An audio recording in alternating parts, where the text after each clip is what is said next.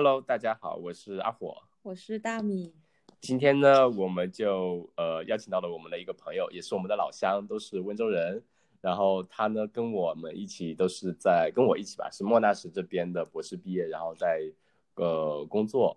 呃，他的呃专业跟我们今天聊的也比较相关，我们就让他来自己介绍一下。来，我们有请黄埔。嘿，Hello，大家好，呃，我是黄埔。对我和那个静火和大米都是老乡。现在呢，我是在莫纳什大学里面工作。我之前是莫纳什大学。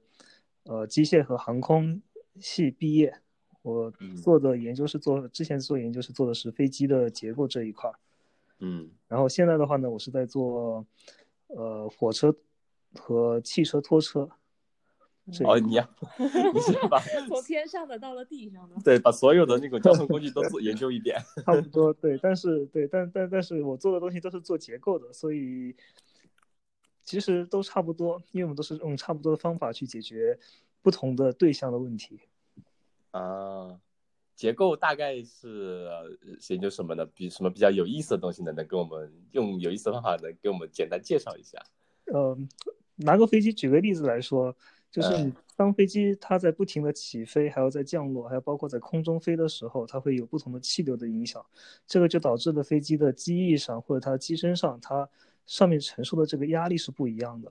然后因为这个压力的变化的不同，它会导致一个机金属的疲劳现象的存在。金属对，然后它你随着时间要是飞的时间越越来越久的话，如果你一直不去处理这个问题的话，它就会容易出现小的裂纹，最后小的裂纹就会慢慢慢慢会长到一个大的裂纹，就容易造成一个比较大的事故。而且，比如说，嗯，流体力学不能再，比如说，越来越 太深了。不好意思，这种理科生的思维一听说比较感兴趣，就想一直研究下去。对 对对对对。那那行，那我们就是也知道，今天这一期我们主要想聊一聊天上的。对，天上的。然后，呃，我们也知道，就是呃，黄埔呢，他就会是会开飞机，这是一项非常很少见的一项技能吧？你能跟我们说一说你？就是当初为什么会学到去开飞机呢？是不是因为你学了结构力学，觉得自己要飞一飞，才能更能体会到那种力？对，把 paper 写得更好，于是去开一开飞机，是吗？其实，其实，其实恰恰相反，我是因为一直对飞机，一直对飞机都有兴趣。我觉得应该不仅是我吧，应该很多的男生应该从小就对飞机飞行就会有一种，呃，莫名的兴趣或者是喜好。因为我也是因为从小一直对对这个感兴趣，所以我。当时我去选择去读博士的时候，我就特意挑了一个飞机相关的一个呃的一个博士的方向。啊，对，对，我觉得可能对于人类来说，想想上天一直都是个梦想，有那种欲望。对的，对的。而且我觉得，就是有了飞行，就掌握了飞行这个技能之后，确实会认识很多不同的朋友，然后也会了解更多的东西。当然，对于我们做研究来说的话，有时候也是对我们做研究也是有帮助，因为我们可以更好去了解这个飞机它的整个的一个过程。啊，那那你研究这种 又说到研究，就多问一句，就是研究这个结构，对你飞飞的那种机型啊什么的也会有相关吗？嗯。这个的话，就是说起来就可以要就就会说的很要说很多说很久了。大概说一下，就是如果我们把飞机分成几几种不同的类别，分成我们我们把它分成小飞小飞机、大飞机跟那种军用机，分成这么三块。如果是小飞机的话，因为它是一般来说它飞的飞的飞的高度不是很高，所以它的金属疲劳的问题呢比较容易去解决。然后对于大飞机来说的话，就像平时我们从中国飞到澳洲。或在国内做的这种波音呃七八七七三七这种单通道双通道的这种民用的空民用的飞机的话，对他们来说，他们的这个在设计的时候，它要求的这个安全系数就会比较高一点，所以我们也不至于说一直要去监测说，哎，裂纹长到什么时候了，我们再去把它给修补一下。嗯，对。但是如果对于军用机的话，我们就是要想的就是说，一架军用机在它安全的情况下能让它飞多久？我们是希望它飞得越久越好。嗯嗯，所以在这种情况下，我们就要不停的去监测它这个金属疲劳的的发展的程度到哪里了，然后好让我们去判断这个军用的飞机什么时候我们应该把它歇下来，先进进行一个维修。嗯，好，那我我觉得差不多该打住了，不然要被人骂了。说我我对，我觉得我可以把我之前读博士的那个 presentation 都拿出来，重新再做一遍。对，这对我就觉得这个很有意思。嗯那你可以给我们介绍介绍，大概比如说呃，就是先笼统的说吧，澳洲这边学要怎么学，或者说有哪些种类，你可以大概给我们介绍一下，就觉得很好奇整个体系什么样的。澳洲这边学飞机，它是一个相对来说比较普遍的一个运动吧。然后要想去学的话，首先的话就是第一步，你要先了解你自己想学什么飞机，因为它这边一一般来说是包括固定翼，就是那种平时就是有有机翼的小飞机，或者是学对螺旋桨的直升机。然后确定了这个之后，然后下一步的话就是你要想去确定你想去哪个机场学，然后你想去哪个学校学。哦，这边还是跟就跟国内驾校一样很多的是吗？对对对，它非常的多。这边你像墨尔本附近的话，它比较大的话就有好几个，最大的话是在 Moorabbin 机场。Moorabbin 嗯机场里面的话，估计可能不下有十来家驾校吧。啊、一个机场里面就有十几家驾校。啊，我我我们叫航校，不叫驾校。啊，对，对对对对嗯，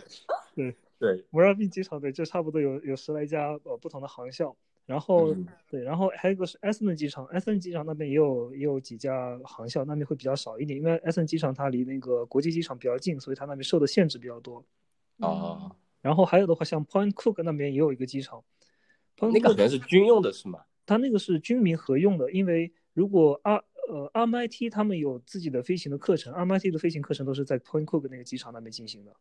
哦，对，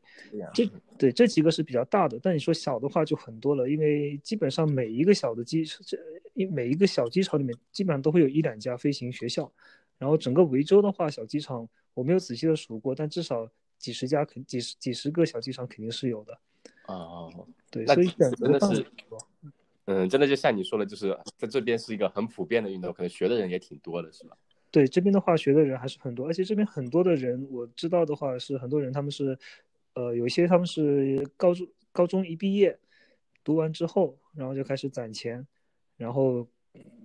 自己一边打工，然后一边赚钱，一边来飞。还有一些的话，他们是已经工作了几年之后，哎，突然又有兴趣又过来飞的人也很多。嗯，那呃呃，他的这个飞行证有没有什么类别种类啊，或者等级啊之类的呢？有像像我们开再拿驾照做个比喻，还有分自动挡、手动挡的。你说 除了开飞行呃飞机的种类之后，还有没有什么等级要求？哦，对，它这个也是有分的，但它不像分，就我们不用自动挡、手动挡分，我们说 L 牌、P 牌可能会更合啊，适一点。对对，就跟这边的对维州的这边驾照系统一样。对对对，我我我我拿我拿那个呃，就是固定翼跟螺固定一个螺旋桨它们差不呃，固定翼跟那个直升机差不多，那我就拿固定翼来固定翼来做一个说明。嗯，他刚进去的话，拿到的第一个驾照的等级，我们叫 RPL。RPL 它全称叫 Recreational Pilot License，它相当于是一个休闲休休闲飞行执照。嗯，对，拿了这个执照之后呢，它的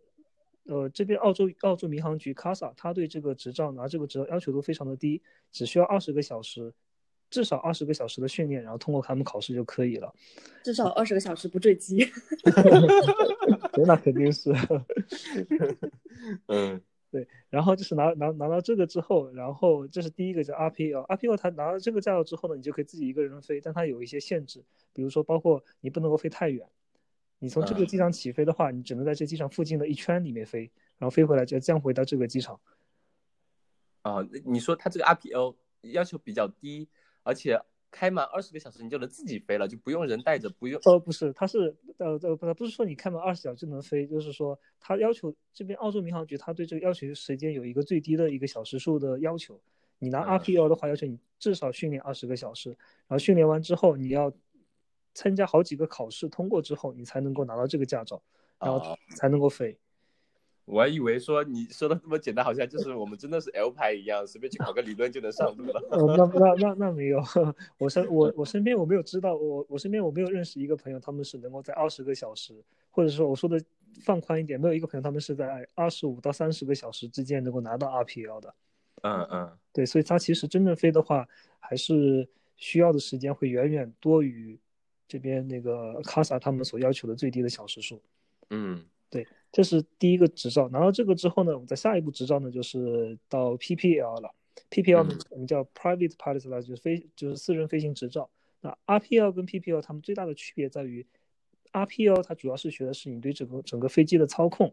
你这个飞机怎么起飞、怎么降落、怎么拐弯，然后遇到一些紧急事故怎么处理，就是让你你你安全的上去，然后安全的下来就行了。然后到了 PPL 这个时候呢，就是它主要是，呃，教的是你怎么从一个地方从一个机场飞到另外一个机场，然后同时你在飞行的过程中怎么让你把让你把这个效率提高，让你飞得更好。嗯，对，然后对到 PPL 的话呢，它的那个澳洲民航局的要求最低小时数的要求呢，也是，呃，是四十个小时，也是要求小时数很低，但是真正想达到的话，也是非常的难。它这个四十个小时是在之前 RPL 的二十个小时基础之上再四十个小时，哦就四十个就好了。他是总共四十个小时，就说二十个小时 RPL 再加上二十个小时，就可以到这个地方。那段时间是怎么练习啊？是有人带着练吗？哦，对，这段时间都是有人带着练的。就就是有教练执照有执照的人带着练。嗯对，一般的话就是我们是左边是机长坐的，所以我们在飞的时候就是驾员会坐在左驾，然后飞那个教练他会坐在右驾。嗯然后拿到 PPL 之后，再下一步的话呢，就是 CPL，CPL 就是 Commercial Pilot License，就是商业飞行执照了。啊、就你可以用来赚钱了。对对对，总结的非常好，就是这个是 PPL 跟 R 呃 PPL 跟 CPL 最大的区别。你要想嗯 CPL 的话，因为你要赚钱，所以它要求你的这个技术要求要要要更好，然后效率要更高。对嗯对，你要主要这时候就是他要强调的是你能够安全的把一个人从一个地方飞到另外一个地方，所以你想拿到 CPL 的话呢，它的这个小时数就会要求会就会高出很多。然后呢，呃，目前的话，CPL 它有两种课程，一种呢我们叫做 non-integrated course，这个呢就是需需要至少两百个小时，还有一种哦叫做 integrated course，它是要求一百五十个小时。嗯对，这是 CPL 的最低的要求。嗯对，然后拿到了 CPL 之后，这个时候其实其实就是你拿你不管你拿的是 RPL、PPL、CPL，你飞的飞机都差不多，都是飞的是都螺都是螺旋都是单螺旋都单螺旋桨的飞机，你不能够嗯飞两个发动机的，只能飞一个单发单发单单单个发动机的飞机，所以它没有太大的区别。所以你要拿到单发动机，想飞到双发动机的话，这个时候你就需要专门做一个双发动机的一个训练，才可以去飞双发动机。呃，但是他的证还是一样的，是吧？只是说要做额外的训练。呃，对，它证是一样的。嗯对你拿到呃拿到那个双发动机的那个训练完之后，它会在你的这个证上面会盖一个相当于盖一个章，就说明你这个时候已经有资格可以去飞这个双发动双发动机的飞机了。啊对这个的话是 CPL，然后我们平时看到的那些民航民航客机的飞行员，他们拿的执照呢叫 ATPL。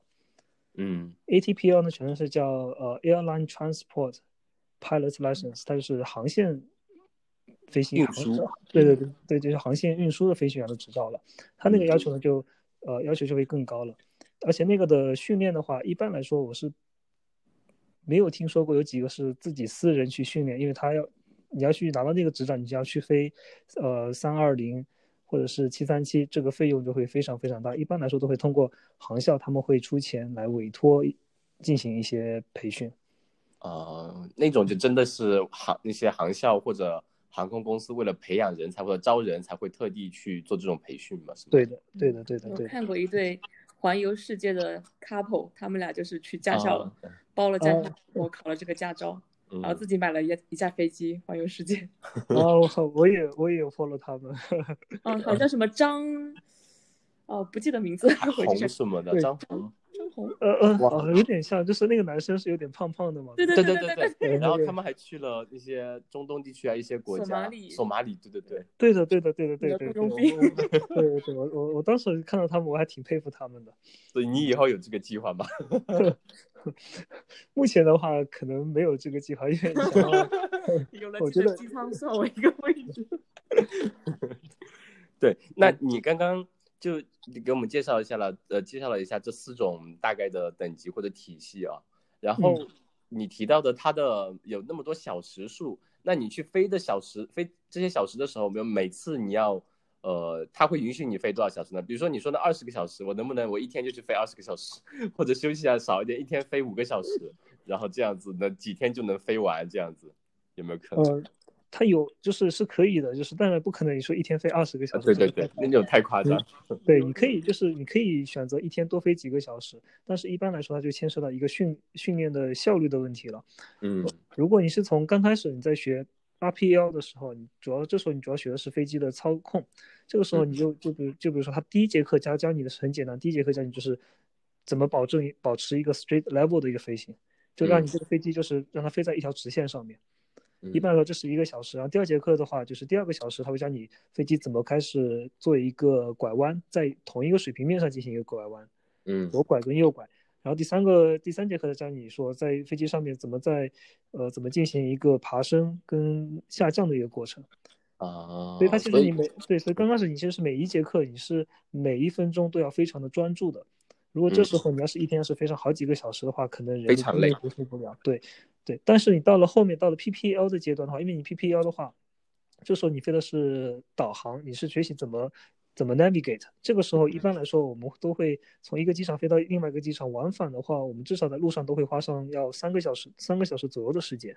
嗯，然后说这样的话，再算再算算上之前航前航前准备、飞机检查、乱七八糟这些时间加进去的话，差不多一一个大半天的时间就花在这个上面了。啊，对，那他这个。开销的话是怎样的？怎么算的话，呃，开销的话，它就很简单，就是你，它分成两个部分，一个是我们我们我们把它分成三个部分好了，一个是理论的，一个理论部分，一个飞行部分，还有一个是其他的费用。理论部分的话呢，你可以选择去找一个理论的学校，他们可以上课。你也完全可以选择自己在家里自学，因为我我就是自学，它的东西非常的简单。我特别觉得，如果是对于理理工科学生来说，理工科男来说，或者是理工科生来说的话，应该会觉得比较简单。对对，嗯，对。然后这是第二部分的话，就是飞行这一部分。飞行这一部分很简单，就是按照你发动机开始发动的那一刻开始算钱，到你发动机关掉的那一刻开始截截截止截止截止计算，就是你这段时间计算。对，按按分钟来，应该说是按分钟来计算。嗯嗯。对，然后这个就是包括两部分，一部分是租飞机的费用，一部分是租教练的费用。租飞机的费用的话，现在差不多估计我们差不多的话大概是二百九，一个小时吧？对，一个小时。对，然后租教练的话差不多是一百一，所以加起来的话差不多是四百，但一般来说可能会比四百少一点点。我就说一个大概的数字，差不多是四百到一个小时。哇，那相当于你开 RPL 最起码最起码得八千。对。哇，那相相当贵了。然后你再加上，比如说至少这样子，然后其他理论啊什么七七八八的费用，学起来就蛮多了。对对对，就是说第三部分就是其他的费用的话，就是就包括了你要买一些课本，然后买一些飞行上你需要用的一些导航的一些，呃，包括一些尺子啊，还有买一些地图，还买一些各种各样的规章的介绍，呃，规章的一些书本。嗯，然后还有考试的时候也是一笔费用，就会有很多一些其他的费用在里面。这笔费用它不是很多，所以它整个学飞机它的大头的话还是在于飞机上在飞机飞行培训这一块的费用，它这是一个大头。嗯嗯。然后你现在是哪个水平了？哪个 level 的证呢？我现在的话是在 PPL，就是私人飞行执照，但是我的小时数已经有将近一百一百六十个小时了吧？嗯，然后你就准备去升那个 CPL 了。所以我现在的想法就是，我现在的话也没有特地是为了 CPL 然后去飞。我一般现在就是，如果要是平时有时候自己要飞，或者是朋友要飞的话，然后就是顺便攒点小时数。我现在想法就说，等我攒到两百个小时，因为我现在是属于 non-integrated course，它要求是两百个小时的时间。所以等我攒到两百个小时之后，到时候我就可以开始准备 CPL 的一些理论的，呃理理论知识的学习，然后通过理论知识的考试之后，然后就可以去参加 CPL 的考试了。哦，这样子，哎，那你飞的那个飞机上，呃，可以带其他人的？可以？你说刚刚说可以跟朋友飞，可以带别人的，对吗？对对对，呃，一般来说的话都是可以坐四到五个人。如果是小孩的话，我们加进去我们就可以坐五个人；如果都是大人的话，我们最多可以坐四个人。啊，它是有重量限制吗？还是什么？又有有点聊到理科上面，理科上面去了。对，它的它它有重量限制，也就是你一架飞机它有最大的起飞重量，所以对，所以它你这个起飞重量它就有好几个部分组成的，包括了你要携带的行李，然后你飞行，然后携带的行李，你的呃乘客和飞行员的重量，还有你这个要携带的油的重量。所以我们一般来说，我们要先判断你要飞去哪边，飞的飞的时间的远近。然后你从这里飞到那边中间有没有地方可以给给我们有没有地方可以给我们加油？然后再来决定我们能不能够坐三个人还是坐四个人。啊，就像你要相当于飞前你要做一个详细的计划，每一站啊或者干嘛的都要呃做个详细的计划，才能判断好能坐多少人，带多少东西这样。嗯，对的，对的。嗯，那你你你你说，比如说我们从以墨尔本为中心。你现在如果比如说带上我们俩，能飞到哪里去呢？来自报体重。我带上你们俩的话，就是我可以飞去墨，飞去澳大利亚任何一个地方，因为我们可以在中间，我们可以很多个地方都可以降下来，呃，加重，呃呃，加油。哦，对，因为好浪漫。是啊。就是呃，还有一点一个就是因为去年呃，我们当时还说想说复活节一起去那个袋鼠岛嘛，对吧？嗯，对，其实很非常有吸引力的。嗯，我我觉得我们两个一起坐的那个小型飞机，就是去跳伞那时候，嗯，呃，坐那种小型飞机，差不多那种大小。嗯，嗯，你们你们是在袋鼠岛那附近跳的伞吗？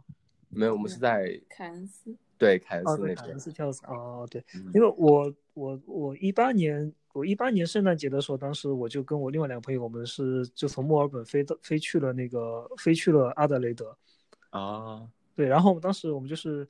我们当时就是，然后朋友就跳了下去吗？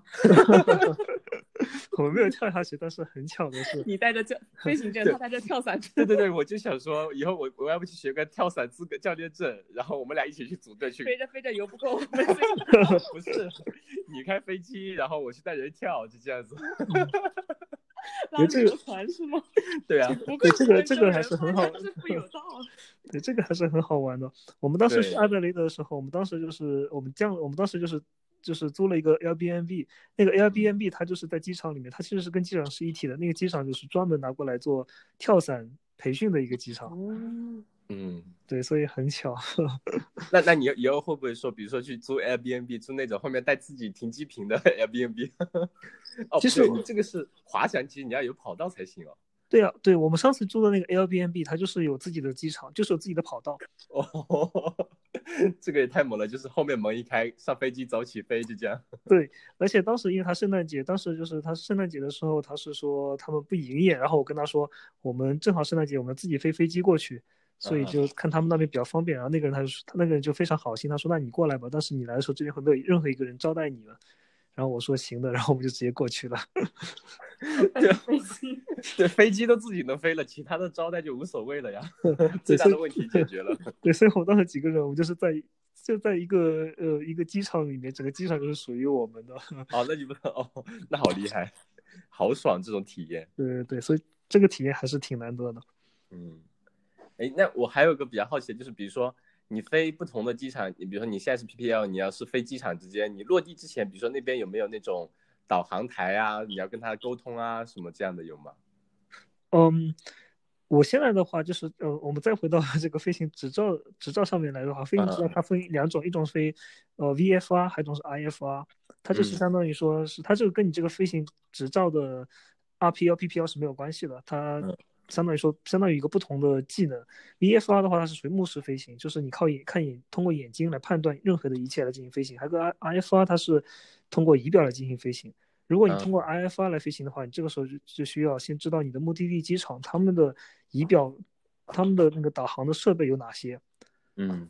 然后才能才能才能够判断你能不能通过飞 V 飞 F IFR。但像我们飞 VFR 的话，因为只要你眼睛能看得到，只要天气可以。我们都可以飞，所以在这种情况下，我们就不需要了解目的地机场他们的导航的设备有哪些，我们就直接可以飞过去，然后直接在一般来说，我们都是直接在，呃，我们会有会有不同的频率，不同的机场会有自不同的频率，我们直接在频率里面跟不同的其他的飞机进行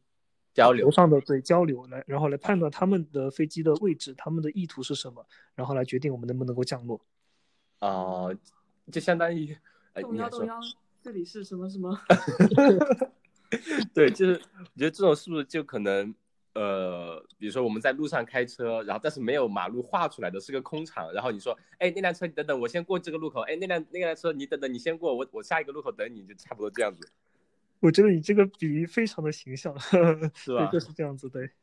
哦，就因为看那种飞行一些电影啊、电视里面，他可能就会跟那种接收台啊、启发台啊、什么起飞台啊什么要跟他沟通嘛，那种可能就是属于。比比如说到呃 APL 什么 ATPL 那种 level，可能才需要用到呃那种。，它它这个是看它这是要看你这个机场的繁忙的程度，跟你啊飞行啊过程中要经过的经过的空域，因为你比如说你有些空域，因为它整个澳洲它的空域分成几个不同的部分，有些空域的话它是属于你自己随便飞的，那你在属于嗯自己随便飞的空域，你就自己在那个频率里面跟其他的飞机做好沟通就可以交了。流就行了。对啊但是有一些频有一些空域里面的话，它是它是属于是呃有 ATC，就是他们管控的。在这种平在这种这种空域里面，你就要先跟他们申请说我要飞到这个空域里面去。他给了你许可之后，他会告诉你按照哪个方向，在哪个高度飞，所以你就要严格的听从他们的的指导来进行飞行。那我刚刚还听到一个细节，就是你说，比如说你说要导航的时候要拿尺子导航，你在飞行的时候也要用到尺子吗？是的，啊，你要边飞然后拿出来尺子量一下哪个角度，这样吗？换现场换算一下。我们不仅仅有尺子，我们还有类似于量角器的东西。那那个是很怎么做的？你是现场看地图吗？对，就是现场看地图，就是当你就是当你飞到空中的时候，我们会有一张很大的地图，那个地图上会标明了你在地面上的呃呃，比如说像火车线，然后农田、高尔夫球场这些地方，然后你通过判断地面上的一些标志，然后跟地图，然后判断你现在哪个位置，然后参照物是吧？对对对对对对参照物，然后你再拿出一把尺子，再量好你从这个点到飞到去另外一个点有多长的距离，再把量角器拿出来，你这时候你得按照哪个角度来飞。角度。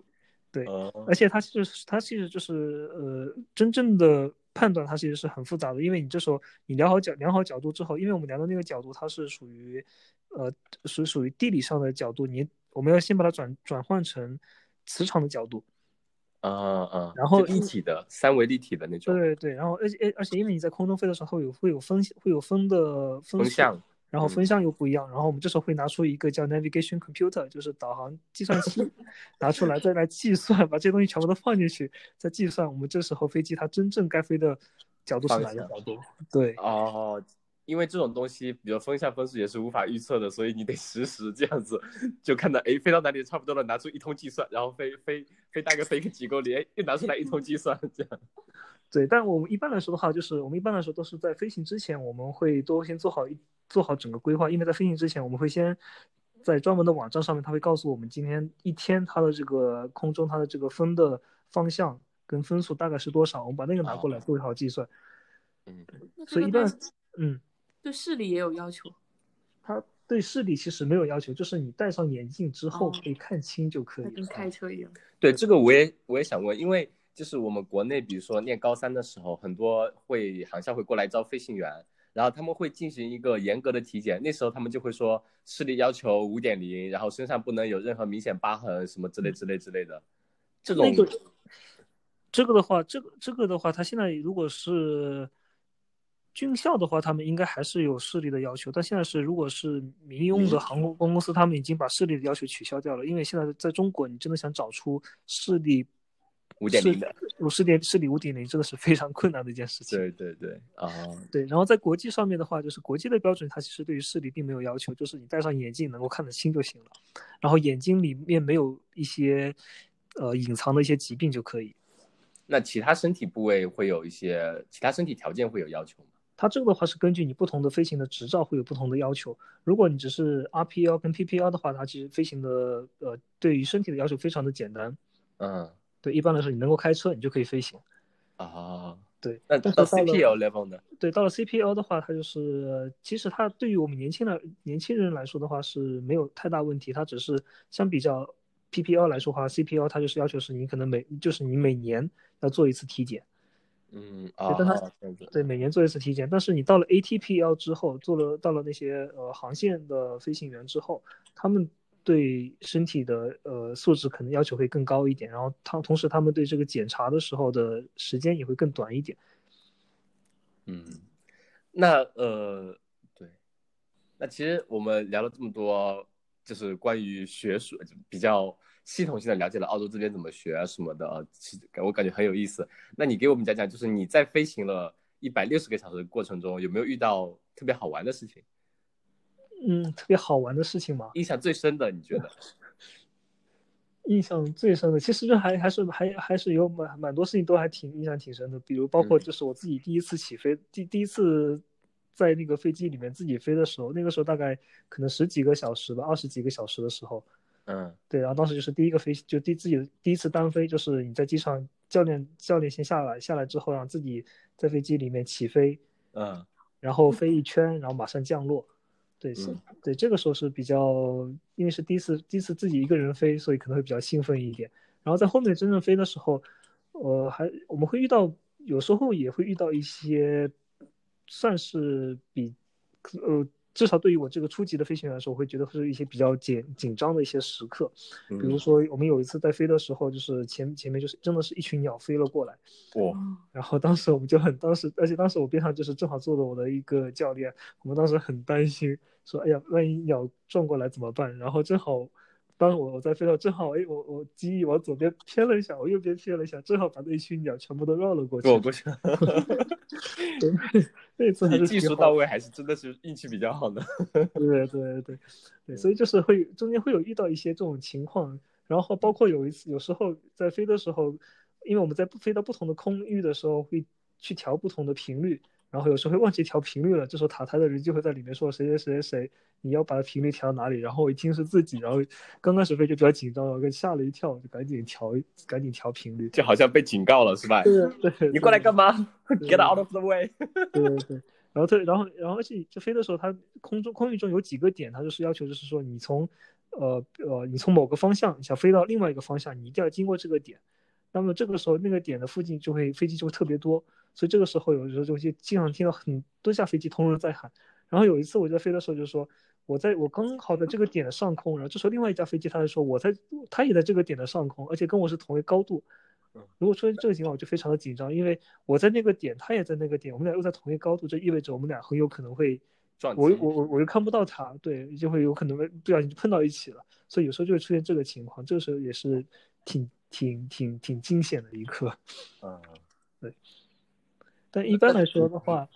嗯，嗯，你说你说，对，但一般来说就是它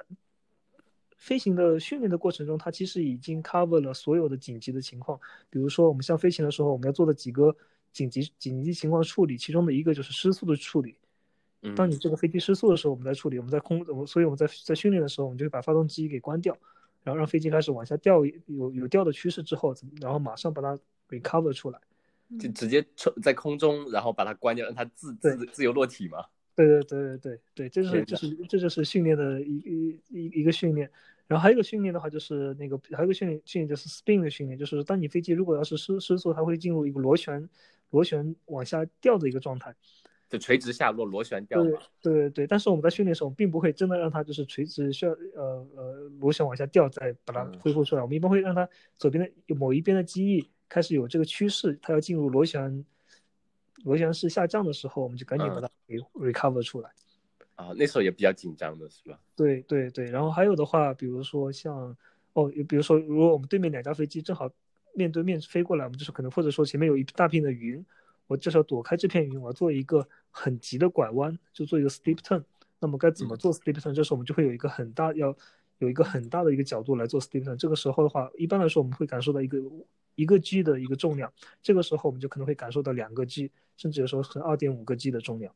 嗯嗯嗯嗯，所以身体会承受一定压力，这种对对对对，就这些就这些时刻就是很刺激。在训练之前会听起来会有点对，但是训练完之后知道了之后，觉得还挺好玩的。所以我有时候如果自己飞的话，没事情干，一般都会都会练一下这些。哎，那你有关注过科比的那个飞机飞机失事的新闻吗？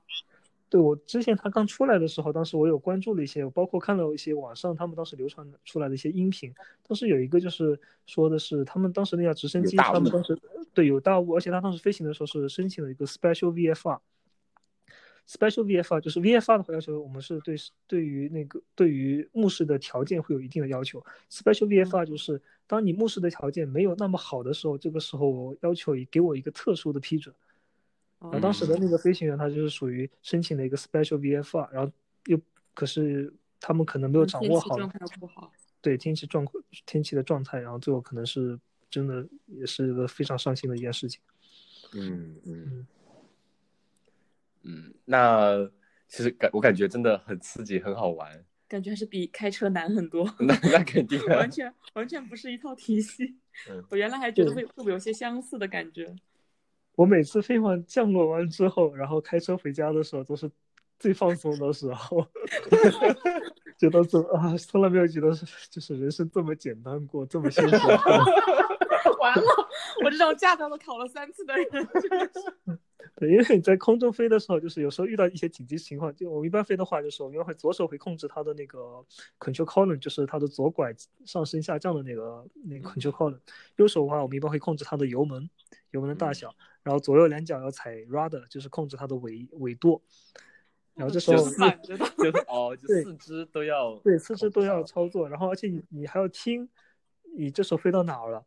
呃，你要听那个塔塔里面有没有人跟你说话，他有人跟你说话，你还你还得回复他们。然后这时候如果万一你要是飞错了飞错地方的话，你还得把地图拿出来看。还得拿出圆规，对 对，但是真的就飞了飞了一些时间之后，其实飞到现在的话，就是我觉得操作比较熟练了对，。操作比较熟练，而且特别现在就是我们一般有，就是如果自我现在一般自己飞的话，我一般都会拿拿手机上面他们他手机上有一些有一些呃 app，它有一些 app 就是专门是针对这个飞行的导航设计的，就会把那个 app 直接拿出来，在上 app 上面输入好我的航线，然后根据 app 上面的规划好的航线来飞。所以我现在一般飞就这样子，自己一个人啊，就会轻松一点。对，这样就会轻松非常多。你把嗯尺子收起来了。哎，那我我又想问了，飞机上有没有自动定速巡航之类的东西，自动驾驶之类的？呃，它飞机上是飞机上是有的，它这个有些飞机它有些这些装备它是可以选配的。嗯对然后一般来说的话，就是呃，我们一般的呃，看，呃，我飞到现在为止，我只飞过一架飞机，它是有带自自有有带一定的自动巡航的功能的一架飞机，它是呃呃是一架 Cessna 幺七二，它是可以保持在一定的高度，然后在一定的一定的高度、一定的方向来飞，嗯，对所以有这个的话就是会轻松很多。嗯那我想问的是，在天上飞的那种感觉是什么感觉？就比如说打个比方说，你会飞到云层上面呢，还是说，比如说前面有一大坨云，你飞到云里面的时候，这些都是什么感觉啊？我觉得很好奇。嗯呃，我们的因为我的飞行执照是 VFR，所以它是不允许我们飞到这个云里面去的。啊，就是要要视力可见才可以。对，因为你飞到云里面，就你就没有办法判断自己是处于哪个位置，然后你看不清楚你前面有没有一座大山，而且很危险的是，我们如果前面看不到任何东西可以做参照的时候，如果我们只是靠人的感觉来进行操控的时候，对，因为人的感觉我忘记掉是哪里的感觉，好，我我我印象中好像是，你感觉自己在往右拐，但实际上你是在下降。啊，对，所以它就是就是就是人的感觉，它有时候是不是不一定准确的。所以对于我们 VFR 来说的话，我们是尽量避免要飞到云里面去。嗯，对然后在云下面飞的时候，刚开始飞的时候还挺新奇，但飞到后面就感觉好像，因为可能看的风景都差不多，就就觉得嗯，就嗯嗯，墨尔本没有什么太大的变化。所以所以那去别的地方可以飞吗？这个驾照？可以嗯可以哦呃，不同的国家吗？对，呃，可以的，你可以去新西兰，去包括去其他地方都可以飞。但是如果像在欧洲那边的话，如果你想在那边长期飞的话，你可能是要换当地的换当地的执照才可以。美国那边的呃，好像飞速是具体我具体我之前有了解过，但我有点忘记掉了。对具体的信息我可能不一定会准确。就是你的你这边拿的执照去别的地方肯定是可以飞的，但是你可能要去当地之后，可能要做一个执照的转换才行。啊，就像就别人可能我们去美国自驾游，开就租辆车，呃，去那边驾照翻一下去游玩，然后你就是去当地把驾照 转换一下，然后租辆飞机到处飞，这样。对，其实对美对美，而且美国那边它的这个通用航空其实比澳洲，我觉得可能对可以非常的发达，去那边也很多。因为我之前我就认识美国那边有一个人，他也是跟我们做同一个领域的研究的，他就是自己他自己有两三架飞机，小那种小飞机，他竟然是从一个地方飞到另外一个地方，听起来就很自己有飞机，对，很羡慕。对嗯我是我我我在澳洲这边，就是我之前我们我们组的一个老师，他也是有自己的一架飞机，而且他那个飞机他是自己组装的，啊，对他有玩比玩车高级多了。对，他这边有一种叫做叫做 kit plane，就是你买过来它是一堆的零部件，然后你要自己把这个零部件把它组装起来。乐高吗？就是对，非常好，就是差不多乐高。然后你组装完之后，然后在包括在整个组装的过程中，然后卡萨他们会有派人过来，不定期的会过来，呃，check 一下你这个过程 O 不 OK。然后等你组装完之后，你要飞的时候，然后他会给你专门划出一块区域出来，说你在这区域里面你自己飞，然后飞上几次，对 你飞飞了几次 A 飞安全了之后，然后就可以了。嗯对我我我一七年的时候吧，当时我还，呃，我还我还我还坐了那个老师的飞机，就他自己搭的那架飞机，还他还带我飞了一下。嗯，那呃，你觉得就，哎，我我先问个私人的问题，你现在呃有女朋友了吗？目前目前目前没有，我觉得这种就以前很搞笑，高中的时候就有朋友他被选去当那个嗯就考了飞行员嘛，然后就说以后可以开飞机去求婚。我觉得你这么哦干应该成功率很高呀。对，之前有这个之前有有过这个想法，对，然后很可惜的是，就是就目前又是又又又恢复到单身的状态了。嗯嗯，懂了懂了。那嗯我们听众朋友们，如果有合适的，赶紧 联系我们哦。有想上天的记得联系我们。那我就拜托你们了。好的，嗯。嗯，那你现在有带过多少朋友飞过呢？就是坐你坐你的飞机出去玩。我带了，我我我也不知道，但我带了很多，还带了非常多的朋友飞过了。嗯，那看来大家都信任你。对对对对对对对，还他们有要求。买特就比如嗯就比如我开车就没人敢 坐。可能有些朋友我是可能是说，哎，你不你不跟我飞的话，可能我们友谊就不行了。那那那是他们会有要求买特殊保险吗？嗯，就这边的话，一般来飞行的话，我们是没有保，因为我因为我不是呃，我不是以盈利目没有的，两个字。对，是没有，因为我我不是以盈利目的去飞的，所以它是没有一个商业的保险。但是呢，他们是可以买一个自己的人身保险，这个是非常好的一个主意。嗯，行。那你比如说对飞行来说，你刚刚说除了呃，你想就练带朋友飞够小时数，然后考个 CPL，那你自己短期有没有出行计划？虽然说受疫情这个影响啊，如果没有的话，你有没有什么短期的飞行计划？想去哪里玩什么的呢？嗯，目前的话是没有这个短期的飞行的计划，因为对一个一个是疫情的，一个是疫情的原因，另外一个是工作上也比较忙，可能嗯呃对，但是因但是因因为它这边飞行的话，它是有几点就是要求，包括一个是你每两每两年的话要做一个 flight review，就是每两年你要跟那个飞行教练飞一次，就确保你没有生疏。对的。然后这个的话，因为因为我我的我的我的两年的 flight review 快到了，我应该是三月底到期，就是这两天就到期了。因为最近是疫情的原因，所以我也一直没有去做这个 flight review，所以我可能要飞一个这个 flight review 来把我这个飞行的资质再继续延，再继续延两年的时间。嗯然后还有一个就是，呃，一般来说的话，我们会每三个月都会飞一次，确保自己这个飞行的手手手艺不会太生疏了。嗯所以对，所以偶尔的话还是会就每三每每两三个月我可能会飞一次，就是飞一个比较简单简单的一个很短的一个飞行。就确保操作没问题。对的，对的，对。那他这个证有效期呢？有没有？比或者说对年龄要求超过多少岁就不能不再有效？这样哦，他证是没有有效期，它是终身有效的。哇，那很好，就是要定定定期 review 就是了。对，一个定期 review，然后另外一个就是当年龄大了之后，他对这个身体健康的要求也会越来越高。他可能会甚至到了后面，他可能会要求你是每六十每六个月就要做一次健康检查，甚至可能你每次飞之前都要做个健康检查。哦，嗯所以我身对我呃我我还认识一个人，他是差不多七十多岁了，所以他现在就是已经没有飞行，他已经放弃掉了，因为他就是说他每次飞的时候要做这个检查太麻烦了。啊，对他岁数大了之后，他做检查项目会越来越多，所以后来他就干脆就放弃掉这么一个飞行的一个这么一个爱好。我感觉这真的是很很让人向往的一个爱好。嗯那 我觉得，嗯嗯嗯，对掌握了之后，就是刚开始确实会很兴奋，但是后来飞飞飞飞多了之后，也就那样，对，也就这样。就跟你开车似的，反正去哪都得开车，也就那样，日常了。对，就就第一次，哎，第一次刚买车的时候，哎，第一次开车，觉得哎呀，就开车挺好的，就经常想着说要出去开一开。嗯但后来开多了之后，就现在想开的话，就是朋友能开，就自己就不开了。嗯好的，嗯那我们今天就差不多先这样好了，因为有录了四十五分钟，我真的没感觉，我觉得 好有意思，听着听着怎么就四十五分钟了？对，其实说到就是中间细节的话，其实就是还还是有很多很好玩的细节。如果大家要是有兴趣的话，就是你不一定要去参加一个这么完整的飞行培训的课程，你可以去先去在很多的学校都会提供一个叫 trial flight，就是你飞一个小时，教练会带你，呃，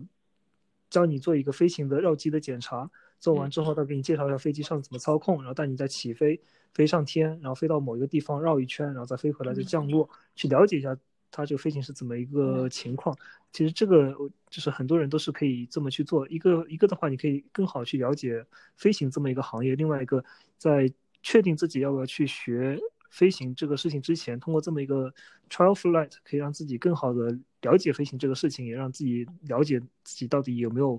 呃呃呃这个决心去飞。因为如果要真的飞学学学飞行学到一半，然后最后再半途而废的话，其实还是挺可惜的。